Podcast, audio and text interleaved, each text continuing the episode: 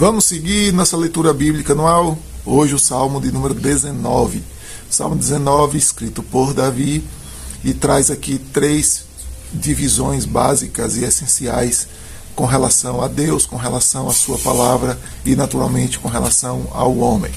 A primeira divisão, do verso 1 ao verso 6, Davi descreve o poder da criação de Deus, dizendo de que essa natureza criada, ela proclama, ela revela, ela manifesta a existência de Deus e a sua glória e o seu poder.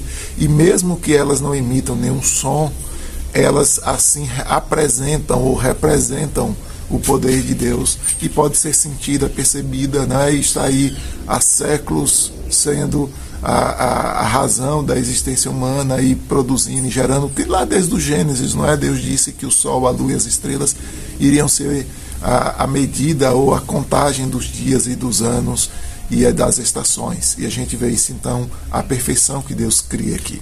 Do verso 7 ao verso de número 10, a gente vai encontrar então Davi falando sobre também a revelação e a glória de Deus através da palavra da sua lei, lei que edifica a alma, lei que dá, traz prazer e traz satisfação à vida, lei que nos ensina e nos admoesta ao caminho correto a seguir. E ele faz então seis aplicações com relação à palavra de Deus para que o homem, para que a vida humana tenha orientação divina e clara do que fazer. Do versos 11 até o verso de número 12, que é o final do texto, Davi então diz que pela palavra de Deus, pela revelação de Deus na natureza, tudo isso admoesta o homem a se curvar, a se dobrar, a reconhecer que é pecador e que precisa que esta glória de Deus e de que a pessoa de Deus ah, venha sobre ele. E ele então pede a Deus e roga a Deus e termina dizendo sim que o Senhor é a sua rocha, que o Senhor é o seu resgatador, é aquele que o tira do, dos problemas, das dificuldades, coloca ele num lugar firme.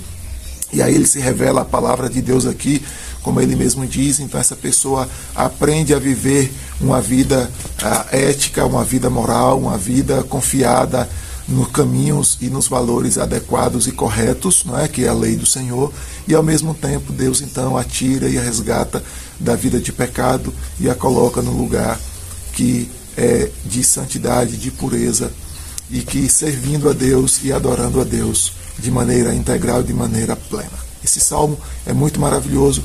Me segue, que eu te ensino pelo caminho e até a próxima leitura bíblica anual, querendo Deus.